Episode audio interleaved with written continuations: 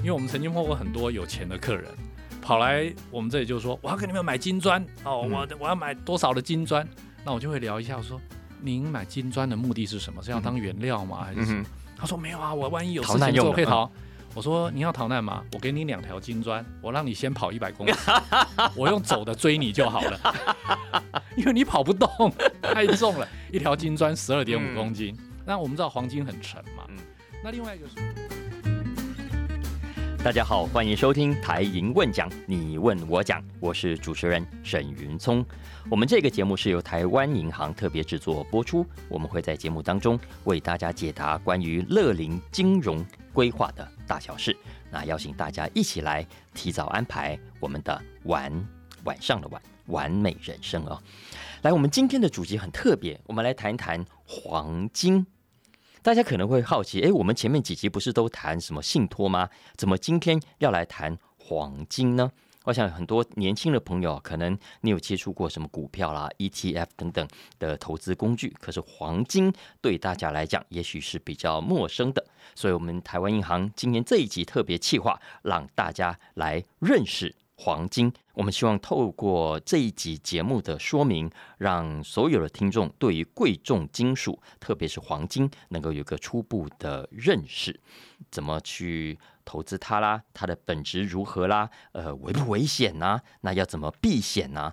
然后在大家未来的资产配置当中，可以怎么去思考？跟安排啊，所以我们今天特别邀请来的贵宾，嚯！我告诉大家，这是我呃多年在财经界常常听到的一个名字啊，他是我们台湾银行贵金属部的经理杨天利杨经理，经理好，呃，主持人好，各位听众大家好，听众朋友如果在财经界混，肯定就会知道杨经理有一个绰号，就叫做黄金王子。为什么呢？因为多年来，大家可以看看台湾跟黄金有关的新闻，如果需要找专家采访，都是找杨经理。很多作者要写黄金的书，找谁推荐呢？啊，找杨经理啊！所以大家可以去 Google 一下，就会知道杨经理是我们呃整个贵重金属啊，特别是黄金很专业的。资深的专家啊，所以我们今天特别邀请他来现场跟大家谈谈。你知道，这是权威，要大家要很认真的听哦。来，杨经理跟我们聊一下，因为我们现在听 podcast，我猜想也很多年轻人。那也许黄金这项投资工具有听过，媒体上也常常看到，呃，财经新闻也有常常报道行情。那应该怎么去看待这样投资工具？我觉得可能很多人还是有点陌生的。好的，我想基本上来讲，其实这些年黄金的变化非常的大。嗯，在我观察台湾呢，这几年新增的黄金投资人，大致上来讲呢，都是把黄金当做一只小型股在操作。那这当然是一个整个时代的变化了。但我常常会觉得，就是说，呃，黄金其实它并没有大家想的波动这么的剧烈。嗯，我如果把它当做小型股的话，其实对它的投资报酬率可能会有一些失望。但也有另外一群很有趣的人呢，他们每次提到黄金就就会说：“哎呀，这个黄金不能做啊，黄金的这个波动太剧烈了。”那我常都会开玩笑的说：“哎，你不是有在做台股吗？”他们说：“是啊。”我说：“台股你都敢做，黄金你不敢碰 啊？因为黄金基本上来讲的话呢，它算是它的波动度、价格波动度或报酬率波动度，大致上都介于这个股票跟债券之间。它比债券的波动度高一些，所以它并不是完全没有投资报酬率，但它比股票来的小很多。哦，所以我常来看黄金的话，就是说它有几种。可以考虑的做法，一种是大家很有兴趣的，就是希望赚一个短线的价差。那黄金赚短线价差的话呢，比较适合都是用波段性的做法，把它当做一个大概一年一到两个波段的这种呃操作的商品，所以或许有点短期。但黄金的另外一种做法，是我比较个人也比较喜欢，也比较鼓励的，就是一种分散风险的做法。简单的说，就是我今天可能有买股票、买债券、买各种基金，可能投资外汇等等。那我可能想为我的股票、为我的债券或者为我的外汇避险吗？对，买一个保险。嗯哼。哦，所以其实这个买保险的概念呢，是以前我还很年轻当理财专员的时候，我的客户教我的。他买了。不少黄金，嗯哼，那我就说，哎，你买这么多的黄金哦，是想要呃做生意啊，还是财产的移转等等？他说你都不懂。我这么有钱，嗯哼，而我的钱几乎都在股票，嗯哼，这些黄金只不过是我股票的保险费而已。嗯哼，哦，那这个就是一种很简单的概念。嗯哼，所以有很很多人他在用保险费的概念看，他常常就会讲说，哎，我黄金这个买了之后呢，可能都没什么涨啊，嗯都在盘整。我说，这用一个很简单的概念想，嗯如果你是为了分散风险、为了避险而买的话，就像我今天呃出国去玩，我买了一个旅游平安险，我总不会回来抱怨说我买了旅游平安险，飞机都不肯掉下来，车子都不来 撞我。我想我们不会有这种想法哦，所以这个是我比较鼓励黄金的一个特色。那为什么呢？为什么黄金可以避险？这个的确是很多人都觉得很有兴趣的、哦。我想黄金它避险有几个角色，第一个呢，人类的历史上它被拿来当货币使用过。那人类当然用过很多不同的货币，但到目前为止呢，还具有很强烈的一种准货币性质的，大概只剩下黄金了。因为我觉得我不可能买一个贝壳来避险，或者、呃拿一个、呃、铜钱就很难讲，银子对，呃白银它的性质变得就比较大了。那另外一个，我觉得黄金它在全球来讲，它有一定的接受度跟流动性，那它有全球的一个公开的报价。那再接下来呢，我再看黄金的话，它有一个很特别的性质，就是一个长期我们来看的话，黄金跟大多数金融资产的相关性都非常的低。嗯哼因为我们在做所谓资产配置的时候呢，我会很希望就是说，我们一般人可能有这种俗语嘛，股六债四，嗯哼，但股票占六成，债券跟现金占四成。那这时候我就要来看，那跟我这个投资里面股六跟债四呢，它到底是同涨同跌，还是反方向，嗯还是没什么太大关系？那黄金其实在实证上很清楚的看到，它跟股票的这个相关性非常的低。有人会说反方向。会跟股票反方向是在很短的期间之内，嗯某一个波段，但用很长的期间来看的话，是低相关。嗯哼，那跟债券来讲的话，只有跟政府公债有正相关性，嗯哼但是跟大多数的公司债，不管是投资等级债啊等等，都是低相关。嗯哼，那因为它的相关性这么低，甚至于在某个短的期间之内呢，会是反方向、负相关。嗯所以这时候把黄金加到我的股六债四的这个投资里头，万一市场发生大事的时候，嗯，我的股票跟债券可能遭遇了很大的就像前阵子一样，股债齐跌。是，那这种时候呢，黄金可能会成为我这个时候如果需要现金，嗯哼，那我可以拿去变现，因为它流动性也很好。那另外一个很有可能的是，它会跟他们反方向变动，嗯哼。会产生一个保护的效果。那这个在国外很很多人这样嗯用，有人会发现说，当一些大的股灾发生的时候，第一时间黄金是先跌的，嗯哼，那就是因为套现，嗯哼，因为这时候可能很多人他需要去补缴保证金嗯，他赶快把黄金卖掉，取得现金去补缴他的保证金。另外就是有一些机构法人，他面对了很大的赎回的压力，他要付钱给他的客户，嗯，他到市场上去抛黄金，取得现金去应付赎回的压力，因为这个时候他手上持有的股票可能卖不掉，或是损失很大。嗯那所以这个是我们常来看所谓的分散风险或避险，黄金最常被使用的一个功能。这又引起我很大的好奇了哈。首先，第一个，就资产配置的安全性来说，过去很多人都觉得啊，就是六四嘛。刚刚经理也讲了，诶，如果要把黄金加进来，应该交到哪里去？经理这个分配方式是怎么样？嗯，的确，这个是一个蛮有趣的想法。通常我们会讲股六债四的时候呢，这个百分之四十大概是债债券现金。嗯哼，那所以黄金应该是放在这个四十这个位置。那么如果说今天是太平盛世，嗯哼，呃，经济股市一片大好，我觉得黄金占百分之四到六之间，嗯很够了，嗯嗯绝对不要再多于百分之六。嗯可是万一啦，不是太平盛世的时候呢，通常我们会觉得黄金要拉到八到十。那有些人会说，要不要拉更高呢？呃，通常我们比较不鼓励拉到十以上，因为我们还是要有一个分散。嗯我们说，如果要拉到十以上，表示现在市场的风险真的很大。嗯这个时候我可能是减股债增加现金，嗯哼，因为我的避险组合里面不是只有黄金，现金也要考虑进去，或者是在某一些非常时期是把某些比较特别的债券要拉高，然后而把股降低。嗯，所以我们通常会把黄金放在是这个所谓的那个债券现金的这一个区块来。是是太好了。那如果现在一个年轻人，其实我常常演讲会遇到这个问题啊，哎，请问黄金到底是买 买怎样？是 我就买了黄金条块搬回家吗？呃，还是我我去金店买那样的黄金也可以呢？到底所谓的投资黄金，我应该买的是什么样的黄金？是透过什么管道，以什么样的形式来投资呢？是哇，这个真的是 FAQ 排名前几名。那我常这样看，就是说黄金，当然我们从最传统的就是金条、金币。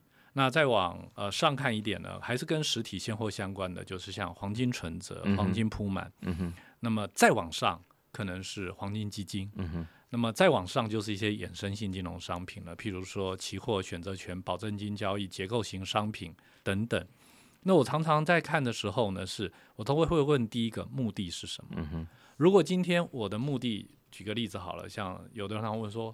我的目的就逃难呐，说 逃难没有选择，就是实体黄金了。而且逃难选实体黄金呢，我说有个基本观念叫做细软。嗯哼，因为我们曾经碰过很多有钱的客人，跑来我们这里就说我要跟你们买金砖哦，我我要买多少的金砖？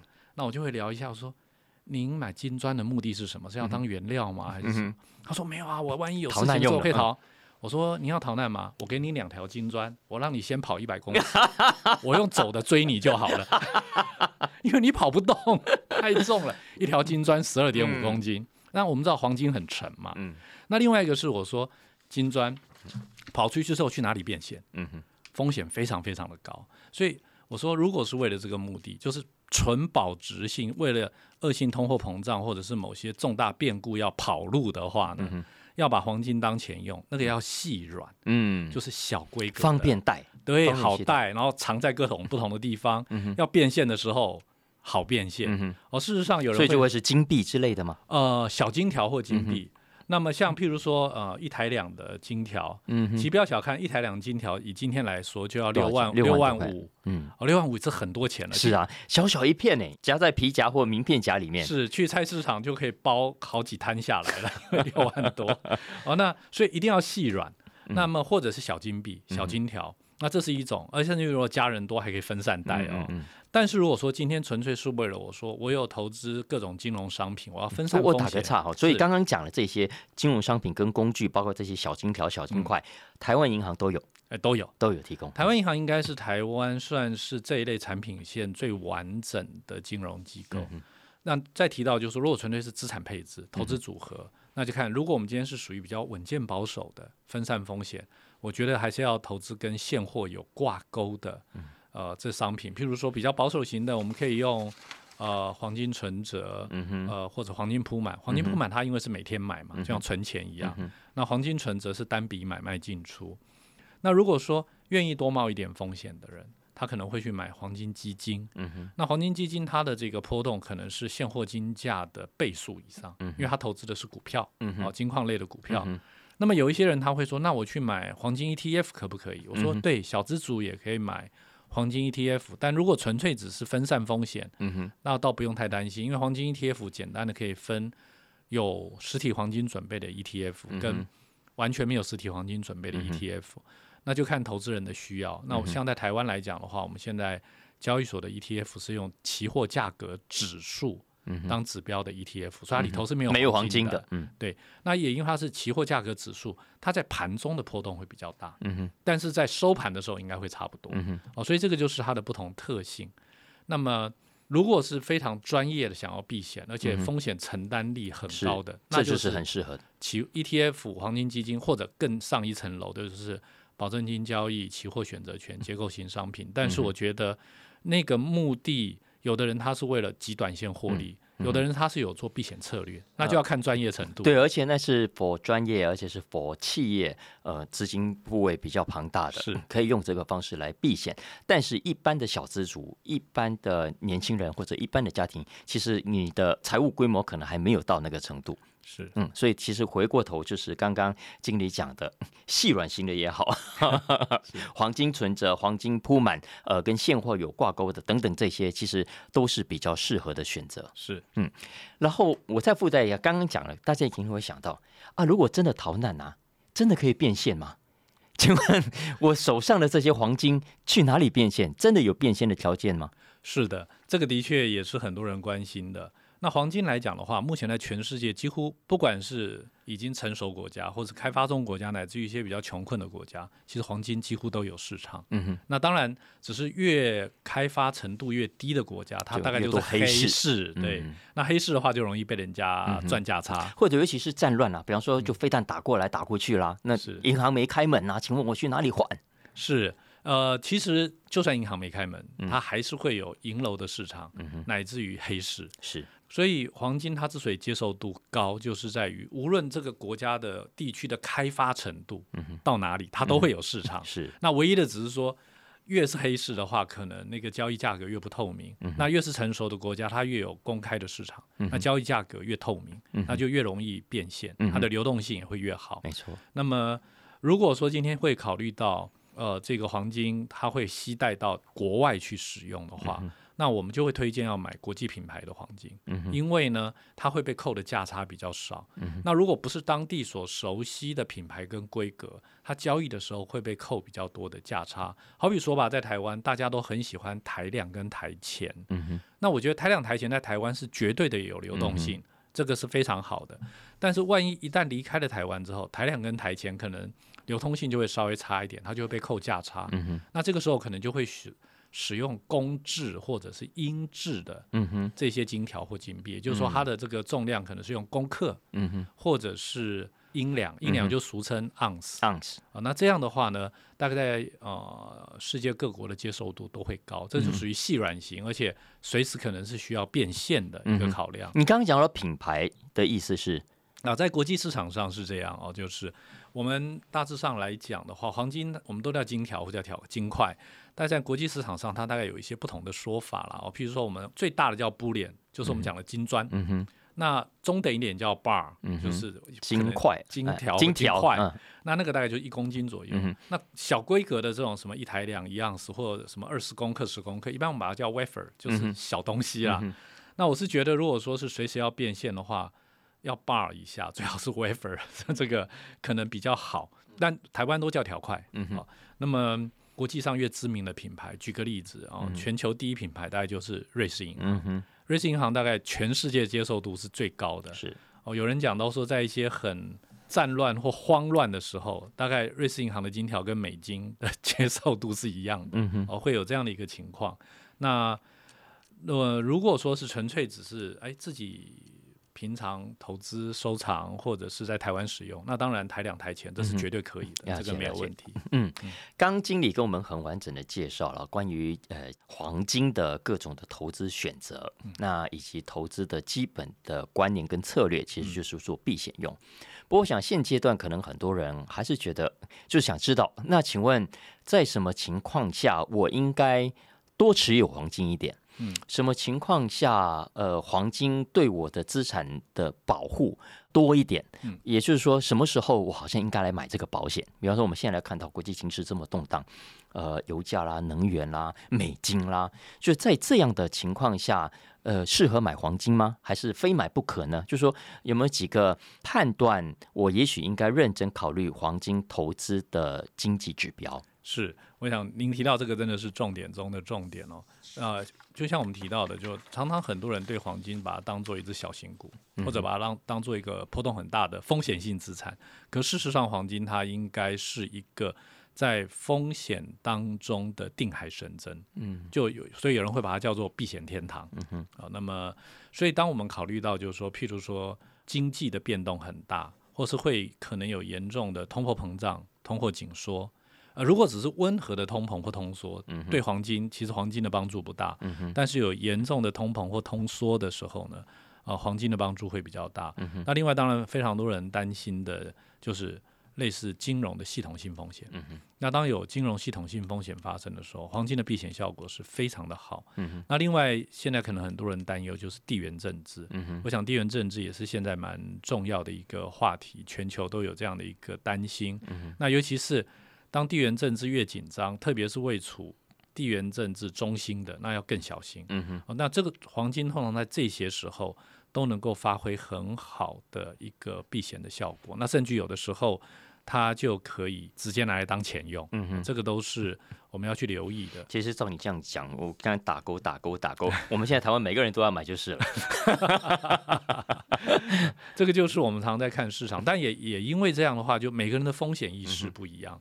呃，如果说我今天纯粹是用个投资组合的角度，纵使面对目前的情况，我还是觉得其实占我投资组合的一层已经很足够了。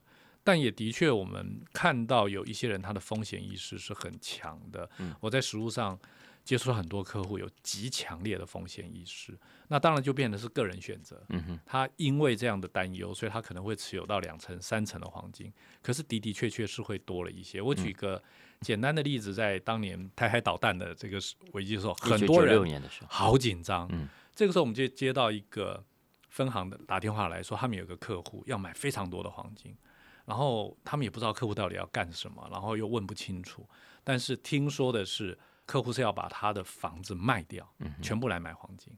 所以当时我们就去跟这个客户聊一聊，就发现一个老先生风险意识极度强烈，他认为风险太高了，他要把他的房子卖掉，带了黄金随时都可以跑路，因为他有逃难的经验。嗯，当然我们后来花了很大的力气跟他聊，对，就是房子还是留着，先拿一些钱来买就可以了。所以风险意识这件事情就会变得很个人。嗯嗯，我们有的时候，呃，是不是合适就要再看。这个会不会也是跟年龄有关？的确，通常越年轻的这个族群呢，这方面的意识会相对比较低。嗯哼。那年龄越大，其实事实上我们也发现到这是一个人生的经验哦。如果是现在五六十岁的人，其实也没有逃难的经验。嗯。可是可能是人生的经历，他们对风险的敏感度，嗯，就会增加。嗯。然后。也比较担忧，嗯，就风险意识会变高，嗯嗯嗯。那碰到这种情况，其实我们，呃，我们当然不能去左右客户的选择，但是我们可以提供一些客观的资讯，让他们再去思考一下，因为一下子把自己的资产那么多都放在黄金，也不见得是一件适合的事情，除非有一些特殊的规划。在我自己的经验中，譬如说我还相对年轻的时候，就就有一对老夫妇，他们常常都是买这种小金条，但那个时候的。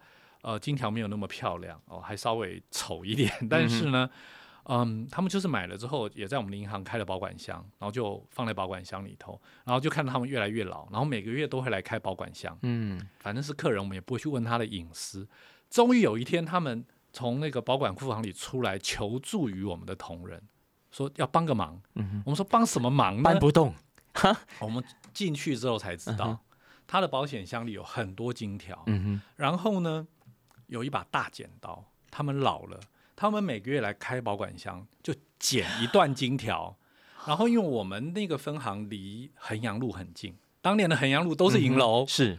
那他因为老到剪不断了，哦，所以就只好跑出来求助于银行人员，帮他剪断。但是剪出来那一段就拿去银楼，拿去银楼卖卖。对，那这就是他的养老退休，就是就是这样。那他存了这一些，就是他后来的养老金。哇哦，我们一般人都是存款放银行，然后去领钱。老先生是存黄金，然后捡黄金去变卖之后变成他的现金。因为他们他在国外待过，嗯，所以他们担心的是，万一有什么风险。看起来是住住住过中南美洲。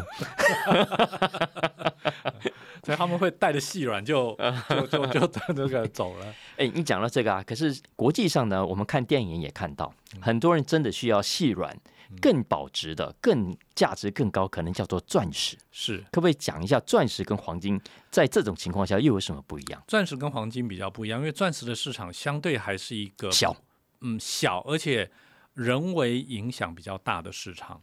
然后他们是几乎是有计划的，每一年的价格都在往上涨，而不是像黄金是一个公开市场在那边交易。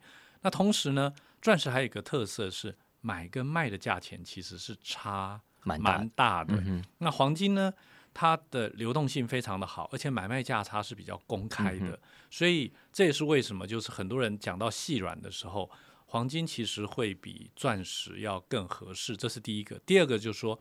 钻石如果是分散的话，小资族实在是没有办法。嗯嗯嗯。呃，钻石应该是要相当财力以上，而且他要熟悉那个交易管道。它才会比较方便。对，所以不要想太多，电影看太多，觉得钻石也可以选择，也也可以啊。不过如果你资产真的很大的话，哦是是，那有一些人啊，经理他可能更可能学过经济学，可能又更更仔细一点，他在想说，黄金啊，它毕竟也是有实际的生产跟供应的。是如果从实际的开矿、呃供应生产的角度来看，就像石油，我们常会说，呃，这个蕴藏量有多少啦，是不是 peak 啦？那接下来对于这个供需之间会不会带带来什么影响，进而影响价格？所以，如果我们回到黄金的实际产量，呃来看的话，黄金价格的趋势怎么样？它的保值能力怎么样？它的避险能力怎么样？是的，这个的确也是很多人关心的问题。黄金因为它的确有生产，一般的估计，在人类历史上到目前为止，已经挖出来的黄金，嗯，大概只有十六万公吨。那么蕴藏在地底下，目前如果符合经济开采效益的黄金呢，大约剩六到九万公吨之间。我们所谓符合经济效益，就是说以现在大概可能一千六百到两千美元之间的一个国际金价，它挖出来之后是有收入的。嗯哼，那么还有一些蕴藏呢，它是几乎看起来很长的期间之内不会去挖，因为第一个是挖的成本实在太高，第二个以现在人类的技术来说，风险太大。嗯哼，那以现在来观察的话，大概蕴藏在地底下四千公尺以上的，嗯哼，还算是有开采价值的。但是呢，其实挖到三千公尺以下，以目前的金价，应该就会赔本了。嗯哼，哦，所以因为开采成本太高。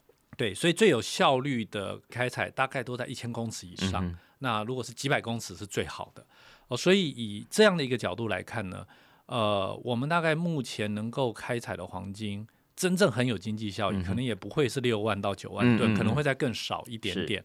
那全世界一年的实体黄金的需求呢，大约在四五千公吨左右。那这样倒推回去的话，大概也就剩十年 或是十多年的开采。那要大家挖更多，金价必须要涨得更高，嗯，那才有办法吸引大家去开采。然后它中间还有一些很多是中央银行手中所持有，很多大型法人手上所持有的，那他们平常也会做调节，有时候会丢出来，有时候再买进，这个也会影响市场价格。呃，是的，其实中央银行一般来讲，大多数的情况都是只进不出。嗯哼，那它有时候会出的话，是因为呃，我们看成熟国家几乎都不出了，嗯嗯，但是会出的大概是一些比较我们讲的开发中的国家，一些新兴的国家，它有的时候很困难，嗯嗯，它必须要变现。举个例子吧，就像土耳其，是，在过去几年有卖过黄金，可是像土耳其呢，它这两年卖的黄金呢，它今年都买回来了。哦，是，对，因为他觉得风险实在太嗯大，他还是要买回来。所以有的时候，一般来讲，中央银行持有黄金是当做发行准备的。那么以现在全世界来说的话，黄金在准备里面的比例呢，全球的平均大概在百分之十五左右。嗯嗯，那我们再去看一件事情啊，百分之十五，但是欧洲央行规定的黄金准备必须要百分之二十五，而欧洲主要国家的黄金准备呢，大概都在百分之三四十以上。嗯嗯那么其他的新兴国家现在大部分的黄金准备率都在十以下，嗯甚至有百分之一、百分之二的。所以从这样看，为什么新兴国家这些年会一直增加黄金储备，就是因为它的比例实在太嗯，太低了，然后他们因为是新兴国家，他赚回来的钱呢，几乎都是美元。嗯，他们对美元其实没有那么高的信心，所以我们也看到，就是说美元占全球的储备比例，过去这十年呢，大概从接近百分之七十，已经降到六十以六下了。十以下，大家都在降。那尤其是新兴国家，嗯所以我们看很多新兴国家可能长期的目标都是要把它的黄金储备率提到十以上，嗯然后把美元看能不能压到六十以下，嗯嗯这个大概是未来的一个趋势。没错没错。经理可不可以跟我们啊、呃因为最后我们的听众哈，我相信有有年轻族群，有中年族群，可能也有一些长辈的族群。你可不可以给我们这三大不同的族群在黄金投资上的建议？好的，我想对于年轻的族群来说的话，因为刚刚进入市场，所以他的这个财力也是相对比较有限的。嗯，我个人觉得，如果他们希望持有黄金，在他的投资组合里面的话，可以尝试的用黄金存折或黄金铺满开始。嗯哼，黄金铺满当然它是一个月三千块最低，嗯哼，可是呢，这样算起来一天只有一百多块。嗯哼，那这是一种方式。另外一种呢，它如果更小资，它可以用黄金存折的单笔买卖，因为黄金存折只要两百块就可以开始买卖了。所以对他来讲，如果一个月花个两百、三百去买一点黄金，嗯，其实是可以做得到的。嗯哼，哦，再慢慢的去增加它的配置。那么当然，有些年轻人说，因为我小资族嘛，所以我干脆去做期货选择权或衍生性商品，会不会更快？它可以有杠杆。但事实上，我觉得很多呃年轻的族群，除非他非常专业，嗯而且投资的性格非常的积极，嗯而且这个风险承受度很高。嗯我想，任何有杠杆的商品，其实是不见得适合小资主的。反而是这种呃现货型的商品相对会比较好一些。那么至于到了慢慢接近壮年中年了，嗯其实是有一点财力了，嗯也有一些人生的经验。嗯，这个时候我会觉得说，如果它是属于稳健保守型的，它可以用黄金存折跟实体黄金来搭配，也就是说，它把一部分的钱放在黄金存折里面，一部分他可以把它，他可以直接买小金条、小金币，或者是把它在黄金存折里面的保管的黄金呢转换。哦，可以转换，可以、啊可以转，我们大概可以有十一种规格的金条金币是可以转换提出来的。那转换出来之后，放在保管箱里也好，或放在家里没事拿出来看一看也好，那或者是万一有什么重大风险，这些金条金币就可以当钱用。嗯哼，那当然，如果说到了壮年中年，因为他的人生经验够，可能个性比较稳定，财力、风险耐受度都够了，而且他也觉得他有一定的财经的知识，嗯，他就可以考虑去再接触一点像黄金基金啦、黄金 ETF 啦，乃至于他如果真的够专业，嗯或许要接触衍生性金融商品，在相对他的个性稳定。也比较专业的情况下，是可以试着去看看每一个人的需要。那但是如果到了年纪到了相当层次的时候，我会觉得衍生性金融商品里头唯一可以去尝试的，大概就是组合式商品。什么叫组合式商品？组合式商品它是用定期存款的利息当做权利金嗯哼，去买选择权。嗯哼，那么第一个是它本金会留着，然后只是用利息去买啊选择权。那因为买选择权的话，它还有一种选择是，它可以买百分之百保本的选择权，嗯哼，也可以买，比如说九十保本、八十保本，嗯哼，那就是看他自己的状况。可是他可以控制风险。那么当然，如果他今天买百分之百保本，他的定存的本金永远都不会被侵蚀，嗯哼，唯一方向错了就是损失利息而已。那如果他今天买九零保本的话，就是他的本金可能会面临百分之十的损失的风险，看他当初做这个选择权的方向。所以我倒觉得，当慢慢年纪更长的时候，如果要从事衍生性商品，我会觉得组合式商品是比较安全的，因为嗯风险可控、可预期。是，那如果说不再去碰衍生性金融商品的话，那我觉得到了相当年纪的时候呢，尽可能用现货型的商品。嗯哼，我觉得小金条、小金币是最合适的。嗯哼哼哼，所以这也是为什么我们在台湾银行的那个乐龄服务网里面提供给这些乐龄长辈的话呢，几乎放的都是金条、金币、币这些商品，因为这些现货商品，第一个它有保值性，放在身边有安全感，嗯，没事拿出来摸摸看看，还很抚慰人心。然后呢，一次要花多少钱，心里也有底。嗯，哦，那这个是我觉得最适合的而。且我觉得真的要从现在开始把核心肌群练好，老了之后你才有足够的力气来捡捡 你的黄金。是是，刚刚有一有一度啊，经理短短的几句话里面，我算了一下，从至少讲了五次的专业。外加个性稳定，哎，真的很多年轻人他们现在呃很积极的投入市场。啊，我觉得一方面是好事，因为大家总比我们那一代对市场是完全陌生的要来的好，但是也真的要小心，因为投资市场这件事情风险是非常高的，你不要以为你真的可以玩票玩票性质，呃，跟着别人去上几堂课，你就可以来市场玩。呃，风险是非常高的。啊！真正在市场上能够长期呃有某种稳定的获利，它都必须是有相当程度的专业才能够做得到的。呃是，而且你还必须具备慢慢培养自己稳定的个性才行啊！否则，如果以上这两个条件你都做不到，我真的建议大家三思而后行，你的钱哈、存下来比较安全一点。是 是，哎，非常精彩，非常谢谢杨王子，谢谢。来跟大家分享这么多跟黄金有关的。我自己一边听一边做了很多笔记，觉得受益非常非常的多。谢谢经理，啊，谢谢。